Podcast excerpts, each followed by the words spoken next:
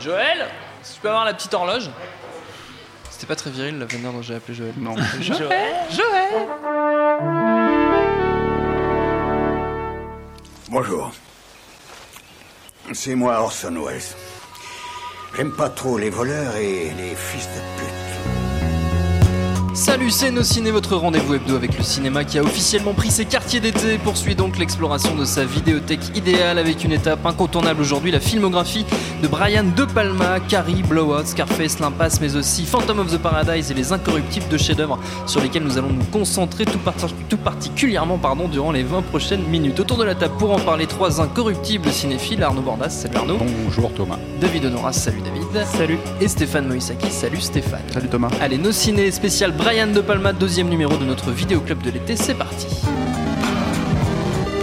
Monde de merde. Pourquoi il a dit ça? C'est ce que je veux savoir. Preuve vivante de l'adage immémorial qui veut que personne ne soit parfait, la, filmographie de Brian De Palma n'a pas que des bons côtés, mais ce serait tout à fait injuste de prendre le prétexte de quelques ratés, comme le Dahlia Noir, au hasard pour se priver des nombreux monuments du cinéma américain que l'on doit à ce grand monsieur de bientôt 75 ans, à commencer par Phantom of the Paradise, direction l'année 1974, époque insouciante où on produisait encore des films musicaux, des opéras rock sur grand écran. Alors pour être honnête, les films où ça chante, il y a de fortes chances pour que ce soit hautement irritant, voire totalement déplaisant. Il faut une bonne grosse dose de talent pour réussir son coup et ce fantôme en est l'illustration parfaite. Un grand mix de classiques comme le fantôme de l'opéra, le portrait de Dorian Gray et le mythe de Faust revu à la sauce rock'n'roll avec dans le rôle titre un étrange comédien, William Finlay, qu'on retrouvera dans bien d'autres films de De Palma, musicien défiguré, écrivant pour une chanteuse dont il est fou amoureux, Phoenix, interprété par Jessica Harper, et épris ce Faust de vengeance envers un producteur véreux, Swan, incarné par Paul Williams, qui signe également la superbe bande originale du film.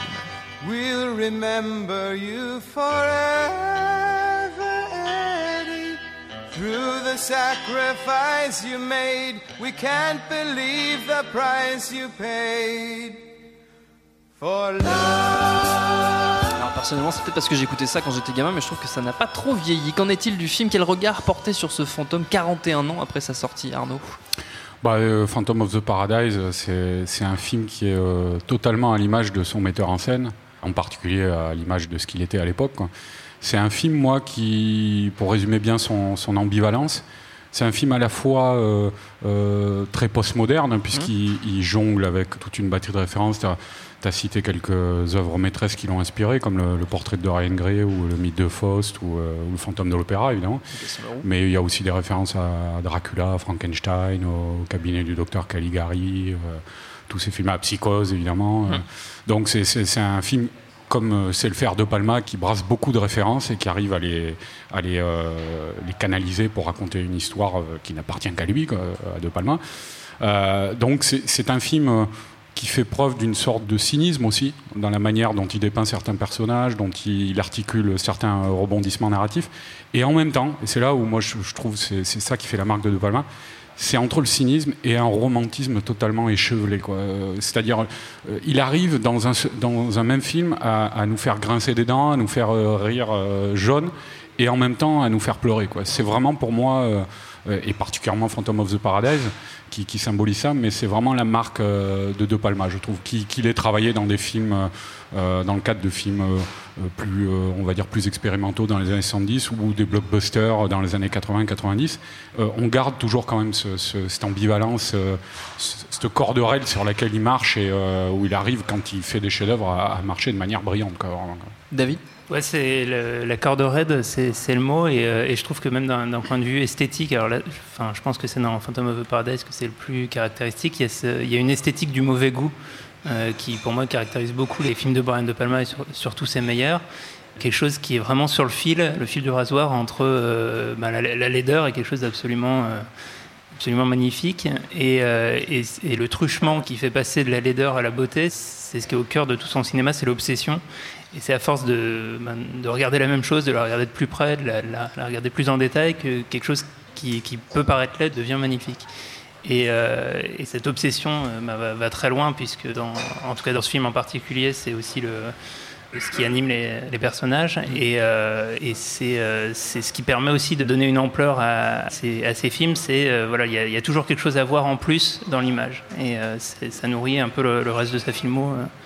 vraiment, c'est un cinéaste de l'obsession pour moi. Stéphane Euh, pour moi, c'est un petit miracle, hein, Phantom of the Paradise. Il faut savoir que, que c'est le film qu'il a fait juste après Sisters. Et avant ça, en fait, c'était un réalisateur qui, euh, qui était quand même très versé dans la scène, l'avant-garde new-yorkaise.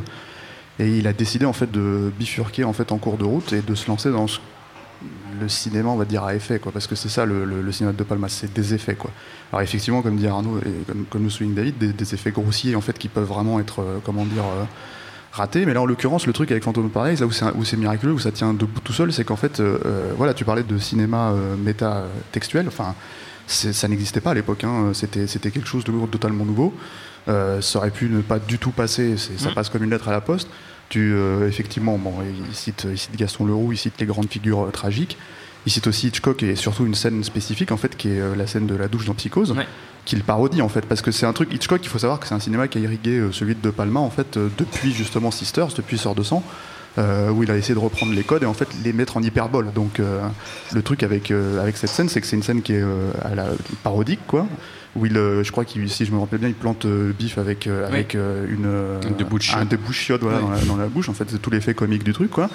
Et, euh, et ça marche, c'est drôle. Il y a déjà aussi toutes les figures en accéléré euh, qui utilisaient dans Carrie ensuite. qui- ça marche aussi, c'est incroyable. En fait, c'est que des effets en fait qui effectivement auraient pu euh, tomber totalement à plat et qui fonctionnent sans problème. Et tout ça effectivement au service de l'émotion, parce que c'est ça, moi, ce que je retiens surtout dans Phantom of Paradise, c'est que il y a, euh, comment dire, euh, ce combat en fait pour essayer de garder euh, la créativité.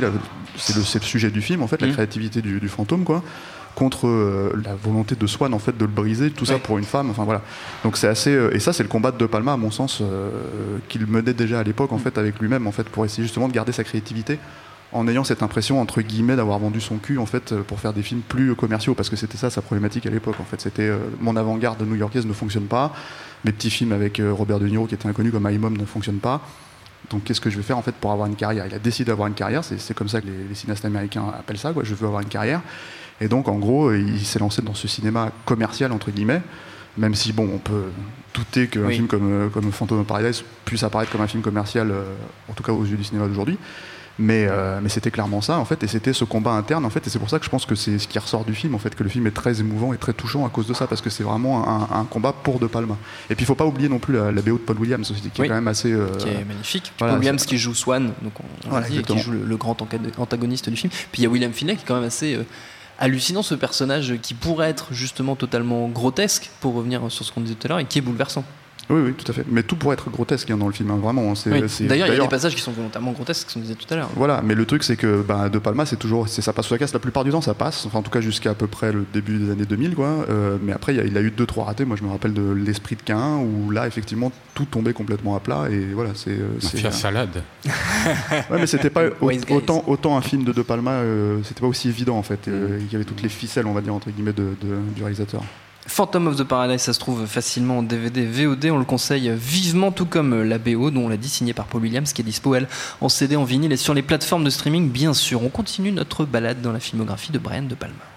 Good evening, everyone, and welcome to a Powell pay-per-view television event. All I have in this world is my balls and my word, and I don't break them for no one. You understand?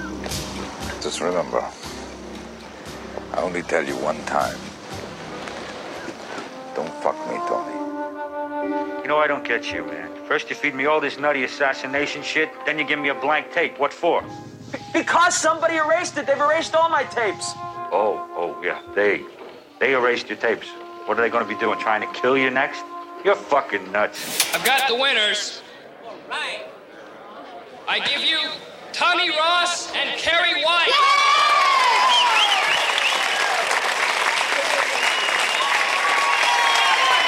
Alors c'est dur de faire des choix, mais quand il ne faut garder qu'une fraction d'une œuvre comme celle de De Palma, mais tout de même j'aurais été moi très mécontent si nous avions fait l'impasse sur les incorruptibles. 1987, De Palma nous raconte l'histoire d'Eliot Ness, l'homme qui a fait tomber le légendaire mafieux Al Capone, et pour faire honneur à ce pan de l'histoire récente des États-Unis, quoi de mieux qu'un casting 3 étoiles, à savoir Kevin Costner en Elliot Ness, Sean Connery pour incarner son irascible acolyte, et last but not least Robert De Niro en Al Capone. Si j'ajoute en plus que le score est signé Ennio Morricone, je crois qu'on est pas mal. There is violence in Chicago, of course, but not by me and not by anybody I employ, and I'll tell you why, because it's not good business. I want you to find this Nancy boy, Elliot Ness. I want him dead. I want his family dead. Alors moi ce film avait totalement retourné le cerveau à l'adolescence, mais 30 ans plus tard, qu'est-ce que ça vaut Les Incorruptibles, Stéphane? Bah, euh, c'est un, c'est un classique. Voilà, c'est euh, Au sens euh, le plus noble du terme. Oui, oui, tout à fait. Mais euh, c'est ce qui est très très intéressant, c'est que c'est son premier gros succès Oui. dans l'histoire de sa carrière. En fait, même on pourrait croire qu'un film comme Scarface avait été un succès à l'époque, c'est pas du tout le cas. Ça avait marché, mais ce film s'est tellement fait arracher par la critique en fait que voilà, c'est ça, c'est le premier film où la critique s'est plus ou moins mise d'accord avec le cinéma de Brian De Palma. Pourtant, c'est une œuvre de De Palma à proprement parler, vraiment claire, pure et nette. quoi. C'est-à-dire que c'est une œuvre de vulgarisation. hein, c'est un peu la logique de De, de Palma. Euh, une, par exemple, une des scènes flagrantes en fait du film, c'est la scène du cuirassé Potemkin qui reprend. C'est-à-dire qu'il faut quand même avoir des grosses se pour reprendre dans, cette dans scène. la gare où là c'est Voilà. ces personnages qui tombent dans les escaliers comme dans euh, le, le cuirassé Potemkin. Voilà, exactement. Et donc, en fait, il la détourne complètement. Il faut quand même savoir que c'est un classique. hein. Le cuirassé Potemkin, c'est quelque chose euh, qui est étudié dans les salles de cinéma hein, déjà à l'époque. Euh, c'est un très très grand film, quoi. Euh, et lui, il reprend la scène dans un blockbuster euh, d'action euh, estival euh, et il en fait quelque chose de totalement nouveau, en fait, qui a à voir évidemment avec le cuirassé- Potemkin, pardon, quand on l'a vu, on le sait, quoi. C'est une évidence. Mais en même temps, il, il transcende ça. Et c'est ça qui est, je trouve, passionnant chez De Palma. En fait, c'est cette capacité à, à justement reprendre, en fait, comme, comme il a fait Scarface, en fait, reprendre des films, en fait, des figures classiques qui existaient, et en refaire quelque chose de totalement différent, ce qui est complètement à l'encontre de ce qui se fait aujourd'hui quand on fait un remake ou voilà où on cite absolument les choses de la même manière, au même moment, avec euh, en, en dévitalisant le remake en question. Quoi.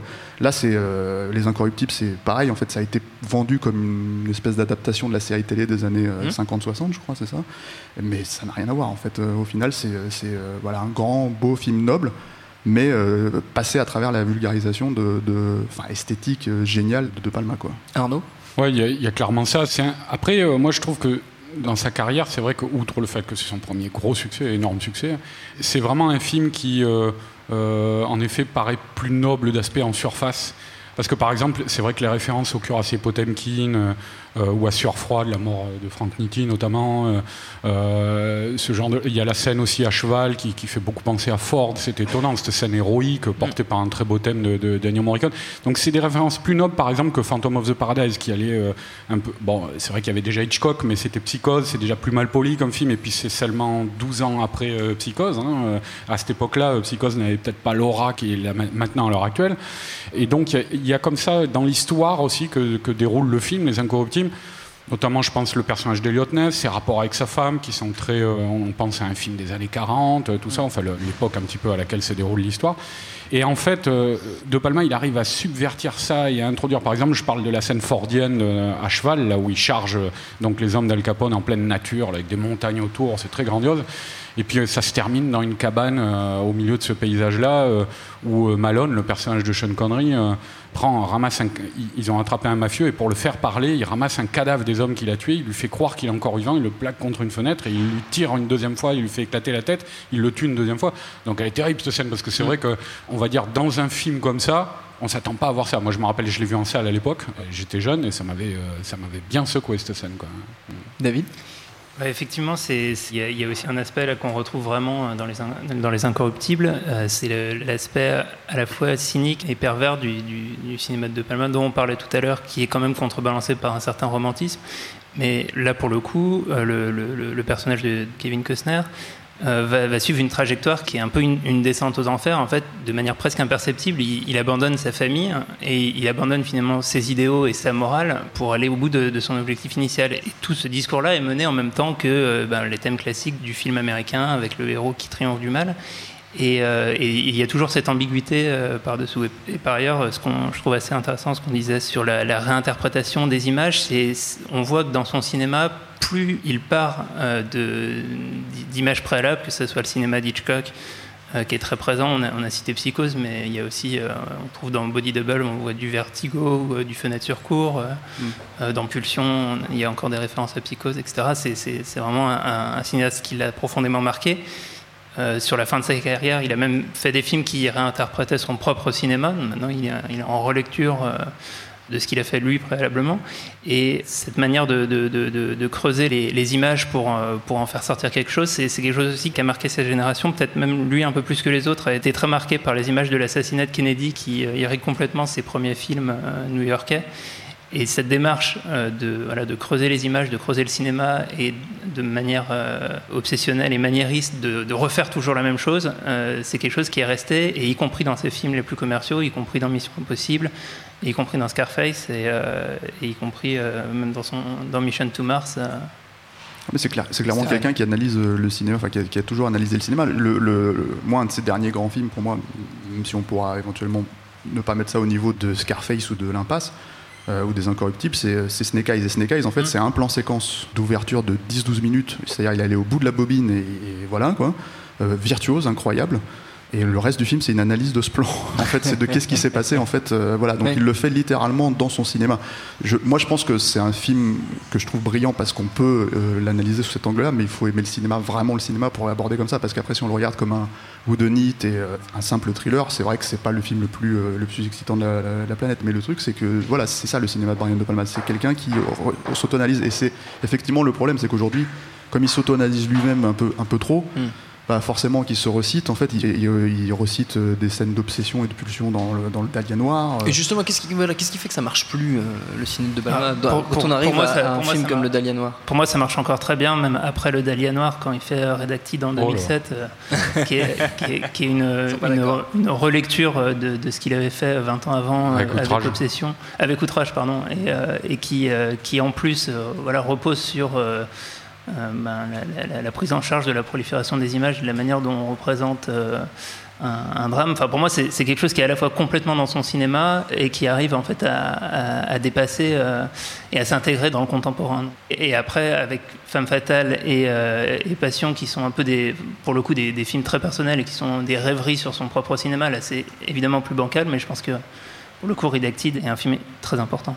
Ils sont pas d'accord. En face, Arnaud Ouais, je crois même que c'est le pire film de De Palma pour moi. C'est-à-dire euh, Raising Kane, par exemple, j'arrive à me marrer. Il y a le John Lithgow, il me fait marrer. Voilà, Redacted, c'était insupportable. J'avais- Ah, J'avais trouvé que c'était euh, euh, effectivement, il revenait sur la- le même genre, c'est le même, euh, la même histoire, le même pitch, quoi, on va dire, que Outrage, traité sous forme de found footage, euh, sans aucune émotion. C'est que du cynisme pendant tout le film. Je me rappelle cette scène là du checkpoint euh, avec le, le Messie de Handel par-dessus, là, qui ne sert strictement à rien, si ce n'est à prendre la pause. Moi, j'avais j'avais été euh, vraiment horrifié par ce film dans sa capacité à ne rien raconter et à faire du vent avec les idées, en gros, et, les, artefacts cinématographiques de l'époque. Voilà.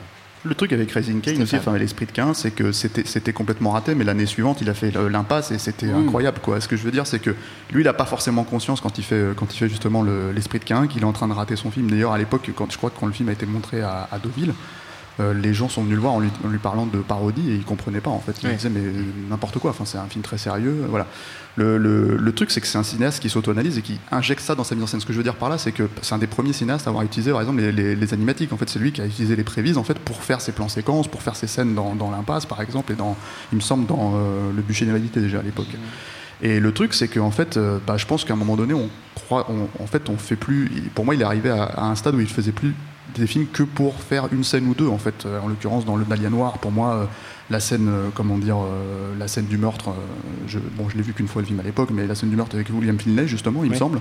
Euh, alors que, alors qu'à côté de ça, en fait, il a un roman qui est passionnant et qu'il enfin, rate mais dans les grandes largeurs quoi en fait. Donc euh, le, le truc c'est que moi j'étais super excité de me dire qu'un cinéaste comme De Palma allait adapter James Ellroy et puis le résultat est confondant de nullité. Quand tu vois que les 100 premières pages c'est 5 minutes dans le film tu te dis Oui, euh, c'est c'est un euh, peu- voilà. c'est- un peu film- léger. un film qui, se tourne, qui, qui est censé se passer à Los Angeles et qui est tourné à Prague. Enfin c'est le genre de truc en fait où, où De Palma voilà enfin quand il tourne Les Incorruptibles il va à Chicago quoi voilà point barre quoi. Ah, puis euh, le Dahlia Noir, juste une parenthèse, c'est quand même le, le film qui nécessitait, euh, enfin la, la présence de Los Angeles, c'était capital dans le film. quand même. Oui. Et en fait, c'est un, faux, euh, David, faux pour retour à, à Hollywood. On pouvait espérer que pour le Dahlia Noir, il allait, il allait revenir aux États-Unis. En fait, il est, il est parti après Mission to Mars et après euh, euh, avoir eu un peu des, des démêlés compliqués pendant la post-prod du film, euh, sur lequel finalement il a, il a, je crois, pas vraiment eu le director's cut. Et, euh, et donc il est, parti en Europe, il s'est installé en- un moment à Paris il a fait, euh, il a fait Femme Fatale. Et, c'est. euh,